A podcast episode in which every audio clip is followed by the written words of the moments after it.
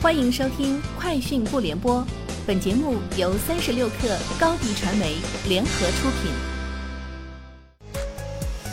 网罗新商业领域全天最热消息，欢迎收听《快讯不联播》。今天是二零二二年六月六号。中国探月航天今天以数字藏品的形式发行我国第一艘数字载人飞船“梦想号”，招募一万名太空数字乘客上太空。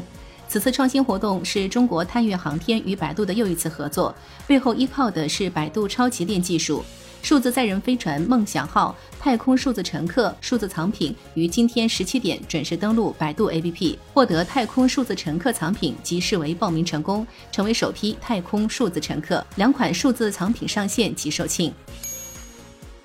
为助力各行业回暖，保障产业链持续健康发展，网易严选发布《网易严选至全体供应商书》，推出同舟计划，设立六亿元专用扶持基金，帮助解决货前路三大难题，助力供应商回归正轨。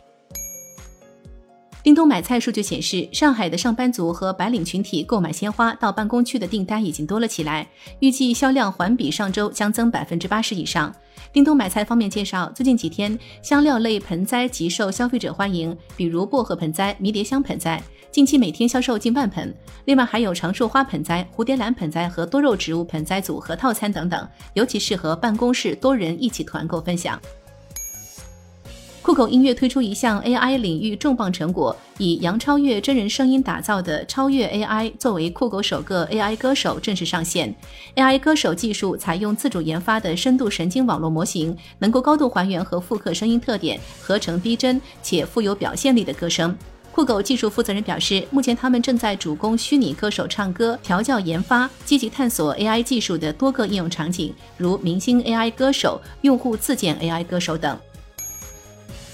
哈罗发布其二零二一年度的可持续发展报告。报告显示，截至二零二一年年末，哈罗共享两轮出行所服务的全国用户累计骑行四百一十六亿公里，共计减少碳排放约一百九十四万吨。哈罗顺风车用户累计出行两百零二亿公里，减少碳排放逾四百万吨。哈罗旗下的小哈换电用户累计换电次数超一亿次，减少碳排放近三十万吨。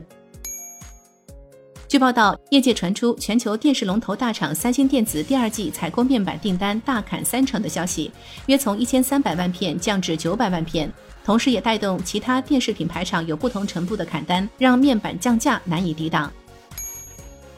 星巴克临时 CEO 霍华德·舒尔茨接受采访时表示，公司的下一任 CEO 仅考虑外部候选人。星巴克最近与几位潜在的 CEO 人选进行了会谈，目标在秋季确定新的 CEO。